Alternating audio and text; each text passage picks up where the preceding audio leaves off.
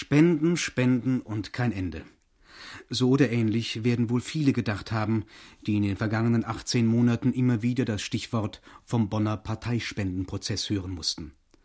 Zwar schwelt die Parteispendenaffäre nach wie vor, doch ein wesentlicher Abschnitt wird am kommenden Montag abgeschlossen sein. Dann nämlich will das Bonner Landgericht nach 126 Verhandlungstagen sein Urteil über Otto Graf Lambsdorff, Hans Friedrichs und Eberhard von Brauchitsch sprechen. Das Thema Steuerhinterziehung stand zunächst überhaupt nicht im Vordergrund des Verfahrens. Vielmehr waren es die Bestechungsvorwürfe, die die innenpolitischen Diskussionen in der Bundesrepublik über Monate hinweg bestimmten. Der ehemalige Bundeswirtschaftsminister Hans Friedrichs sowie sein Nachfolger Otto Graf Lambsdorff waren in den Verdacht geraten, sich ihre positiven Entscheidungen über die milliardenschweren Flickschen Steueranträge in der zweiten Hälfte der 70er Jahre mit Bargeld für die FDP abgekauft haben zu lassen. Sehr schnell erkannte insbesondere Otto Graf Lambsdorff, dass für einen Minister der Vorwurf der Bestechlichkeit moralisch und politisch tödlich ist, auch wenn er sich selbst völlig unschuldig fühlt. Also konnte für ihn nur die Devise lauten, offensiv gegen die Angreifer zu Felde ziehen. Die vielen Vorverurteilungen in den Medien beantwortete der Graf mit dem bösen Satz von den journalistischen Todesschwadronen. Aber es war von den Vorwürfen schon zu viel an die Öffentlichkeit gelangt. Das Ermittlungsverfahren war nicht mehr aufzuhalten, auch wenn Graf Lambsdorff noch immer Optimismus verbreitete. Ich bin wie immer zuversichtlich, ich bin entschlossen und, wenn nötig, kampfbereit, auch im Jahr 1985. Insbesondere die unzähligen Aktennotizen des Ex-Flick-Managers Eberhard von Brauchitsch waren es, die den Spekulationen immer weiteren Auftrieb gaben. In früheren Jahren hatte er dagegen noch von der politischen Abstinenz der deutschen Unternehmer gesprochen. Wir Unternehmer sind das wirft man uns gelegentlich auch vor, äh, nicht politisch engagiert. Das ist so nicht richtig. Nur wir haben so viel mit unseren Unternehmen zu tun, dass wir in erster Linie uns um unsere Unternehmen kümmern und dann als Staatsbürger irgendeiner politischen Partei unser Votum geben. Nunmehr jedoch machte sein Spruch von der Bonner Landschaftspflege die Runde. Im Sommer 1984 musste Otto Graf Lambsdorff von seinem Amt als Bundeswirtschaftsminister zurücktreten. Das Gericht hatte die Bestechlichkeitsanklage gegen ihn zugelassen. Und gut ein Jahr später, am 29. August 1985, war es dann soweit. Unter riesigem Publikumsandrang begann im Saal 113 des alten Bonner Landgerichts der Prozess, der seitdem immer wieder in die Schlagzeilen geraten ist. Fast elf Monate lang beschäftigten sich die Richter mit den Beziehungen, die Hans Friedrichs und Otto Graf Lambsdorff zum Flick-Konzern und dort besonders zu Eberhard von Brauchitsch unterhalten hatten. Doch die 41 für Journalisten reservierten Zuschauerplätze füllten sich immer seltener. Schon bald merkte man, dass wegen der ausführlichen Vorveröffentlichungen aus den staatsanwaltlichen Akten Überraschungen im Prozess selbst kaum zu erwarten waren. Und wenn denn tatsächlich mal etwas Neues herauskam, wie zum Beispiel die Spenden der deutschen Wirtschaft an den Bundesnachrichtendienst oder aber die Geldbotendienste der Kanzlervertrauten Juliane Weber, dann war kaum jemand im Saal. Spätestens am 27. Februar des vergangenen Jahres erhielt die Anklage aber ihren ersten Knacks. Rudolf Diehl, der ehemalige Chefbuchhalter des Flick-Konzerns, erfüllte nämlich die in ihn gesetzten übertriebenen Erwartungen eines Kronzeugen nur unvollkommen. Er hatte in seinen Listen den Politikern der verschiedensten Parteien über Jahre hinweg stets hohe Bargeldbeträge zusammen mit dem Kürzel WG wegen zugeordnet, also etwa WG Kohl, WG Strauß oder WG Nau. Auch die Namen Lambsdorff und Friedrichs fanden sich des Öfteren auf der Liste, und zwar in auffällig zeitlichem Zusammenhang mit den vielen Treffen mit Eberhard von Brauchitsch. Im Prozess aber musste Diehl einräumen, dass er nicht alles mit hundertprozentiger Gewissheit eingetragen habe. Am 23. Juli schließlich konnten die Angeklagten aufatmen. In seinem als Vorfreispruch bekannt gewordenen Beschluss verkündete das Bonner Landgericht, dass eine Verurteilung wegen Bestechung nicht mehr in Betracht komme. Selbst wenn Friedrichs und Lambsdorff während ihrer Ministerzeit Geld von Brauchitsch erhalten haben sollten, könne jedenfalls die für eine Strafbarkeit erforderliche Unrechtsvereinbarung, hier Geld, da positiver Steuerbescheid, nicht als erwiesen angesehen werden. Demgemäß lehnten es die Bonner Richter in der Folgezeit ab, zu diesem Anklagepunkt noch weitere Zeugen zu hören. So sah sich denn die Staatsanwaltschaft vor gut zwei Wochen dazu genötigt, nunmehr auch ihrerseits insoweit einen Freispruch zu beantragen. Da die Anklagevertreter aber nach wie vor von ihrer Indizienkette überzeugt sind, appellierten sie gleichzeitig an das Gericht, es möge doch seinen Beschluss noch einmal überdenken und revidieren, obwohl sie selbst inzwischen jede Hoffnung aufgegeben haben dürften. Dabei sind ihre Argumente natürlich nicht so ohne weiteres von der Hand zu weisen. Für sie ist es nämlich nicht nur Zufall, sondern das Ergebnis einer genauen Strategie, dass der damals hochverschuldeten FDP just zu dem Zeitpunkt aus dem Hause Flick eine drei Millionen Zusage gemacht worden sei, zu dem einer ihrer Minister mit den Steueranträgen befasst gewesen sei.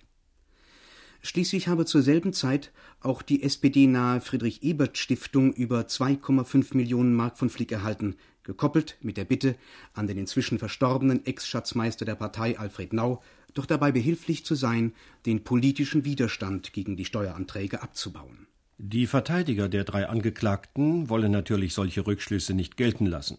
Für sie ging es bei ihren Plädoyers in den vergangenen Wochen darum, ihren Mandanten einen Freispruch zweiter Klasse zu ersparen. Die Staatsanwaltschaft wurde daher gescholten, ein weiteres Mal nicht die Kraft zur Objektivität aufgebracht zu haben. Aus den jeweils über 20 Treffen zwischen Hans Friedrichs und Otto Graf Lambsdorff einerseits und Eberhard von Brauchitsch andererseits zum Thema Steueranträge könne eben nicht automatisch abgeleitet werden, da sei etwas Unlauteres im Spiel gewesen. Wesentlich schwerer hatten es die Verteidiger hingegen bei dem zweiten Anklagepunkt, der seit dem Sommer des vergangenen Jahres verhandelt worden ist. Es geht um Steuerhinterziehung in Millionenhöhe, die die Staatsanwaltschaft veranlasst haben, durchaus fühlbare Strafanträge zu stellen. Im Mittelpunkt steht dabei die strafrechtliche Bewältigung der sogenannten Parteispendenaffäre. Hans Friedrichs werfen die Staatsanwälte vor, als Vorstandssprecher der Dresdner Bank mit dafür verantwortlich gewesen zu sein, dass 1978 und 1979 jeweils 1.450.000 Mark an die Staatsbürgerliche Vereinigung 1954 e.V. überwiesen worden sind. Dies wäre natürlich für sich genommen nichts Strafbares, wenn da nicht die Absprache bestanden hätte, diese Millionen nach Abzug einer Bearbeitungsgebühr an CDU, CSU und FDP weiterzuleiten. Dieses Verfahren bot den Vorteil der Spendenanonymität für die Bank. Gleichzeitig aber wurden auch kräftig Steuern eingespart. Spenden unmittelbar an die politischen Parteien waren nämlich nach der damaligen Rechtslage so gut wie nicht steuerlich absetzbar. Wurden sie jedoch über eine als gemeinnützig anerkannte Organisation wie die Staatsbürgerliche Vereinigung gewaschen, so verminderten sie das Einkommen der Bank auch steuerlich in voller Höhe. Die Staatsanwaltschaft hat den auf diese Weise entstandenen Steuerschaden bei Friedrichs auf gut 1,6 Millionen Mark beziffert und eine Geldstrafe in Höhe von 120.000 Mark gefordert. Besonders hart hat es Eberhard von Brauchitsch getroffen. Knapp 18 Millionen Mark soll er dem Fiskus vorenthalten haben. Diese utopisch hoch anmutende Summe macht die für den Ex-Flick-Manager beantragte Freiheitsstrafe von vier Jahren verständlich. Ein Strafmaß, bei dem von Gesetzes wegen eine Aussetzung zur Bewährung nicht mehr möglich wäre. Der Löwenanteil dieser Summe entfällt dabei jedoch auf ein Geschäft, das mit Parteispenden überhaupt nichts zu tun hat.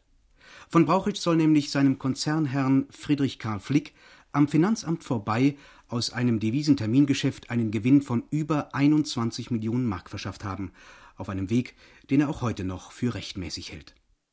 Natürlich bediente Eberhard von Brauchitsch auch die staatsbürgerliche Vereinigung reichlich.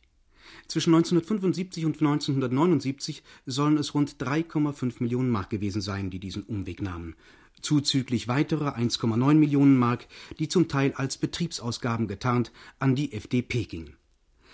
Die besonders lukrative Spendenwäsche über die Steiler Missionare rundet das Bild ab.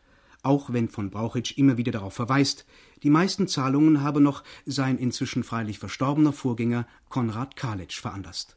Otto Graf Lambsdorff ist auch heute noch darüber verbittert, dass dieses Steuerhinterziehungsverfahren gerade ihn treffen musste, obwohl seine Zeit als Landesschatzmeister der nordrhein-westfälischen FDP nun schon bald neun Jahre zurückliegt. Seinen bislang durch nichts bewiesenen Verdacht, das Strafverfahren gegen ihn werde aus rein politischen Rachegründen für seine Beteiligung an der Bonner Wende geführt, äußerte Lambsdorff erst vor zwei Wochen erneut in einer Fernsehsendung. Ich bin Landesschatzmeister gewesen. Ich frage mich natürlich etwas verwundert, kein Bundesschatzmeister, kein anderer Landesschatzmeister steht vor Gericht, nirgendwo. Nicht, dass ich es denen wünschte.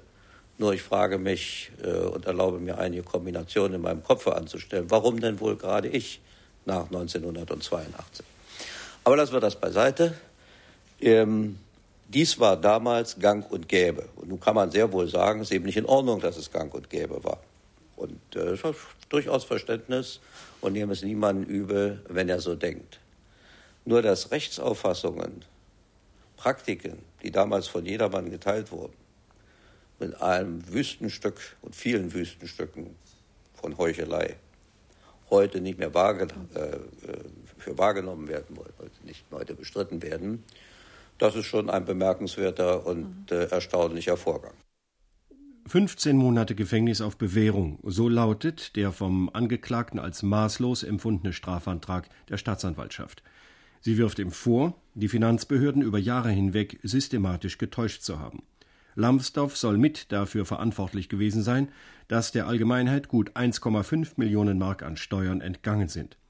So habe er allein in 49 Fällen namhaften deutschen Unternehmen wie etwa der Commerzbank, der Gute Hoffnungshütte oder aber Mannesmann Beihilfe bei deren Steuerhinterziehungen im Rahmen der Parteispendenaffäre geleistet.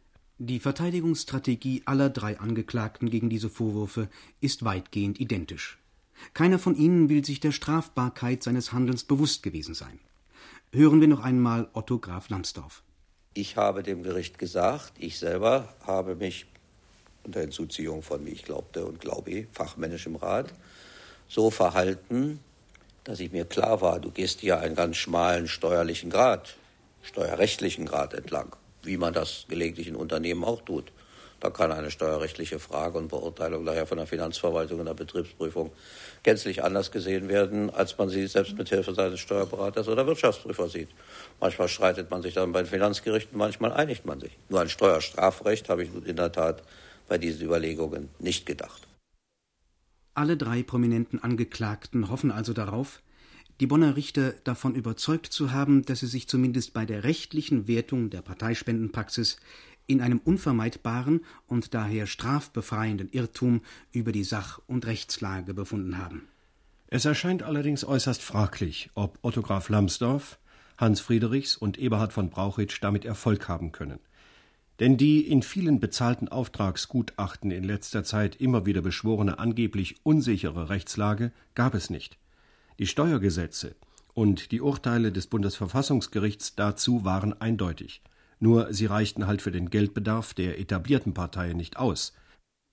So bekannte der inzwischen ermordete frühere Bundesschatzmeister der FDP, Heinz Herbert Karry, im Gespräch mit seinen Kollegen aus den anderen Parteien bereits im Jahre 1976 man gerät unweigerlich auf den Weg der schweren Kriminalität, wenn man stets den Geldwünschen seiner Partei folgt.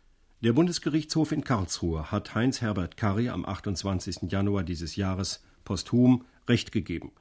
In ihrem ersten Revisionsurteil im Rahmen der Parteispendenaffäre haben die obersten deutschen Strafrichter die bisherige Verurteilungspraxis ihrer Kollegen bestätigt. Es scheint also alles nicht so recht genutzt zu haben, was die Verteidiger in den letzten Monaten versucht haben, um die strafrechtliche Unbeflecktheit ihrer Mandanten zu retten. Insbesondere dürfte es sich dabei als ein Fehlschlag erwiesen haben, der gesamten Finanzverwaltung ein pauschales Wissen um die Spendenpraxis in früheren Jahren zu unterstellen. Zwar mag in den Finanzministerien vieles bekannt gewesen und geduldet worden sein, von den zahlreichen Sachbearbeitern der Finanzämter, die im Prozess als Zeugen gehört worden sind, hat aber kein einziger bestätigt, in die finanziellen Machenschaften der Parteien eingeweiht gewesen zu sein.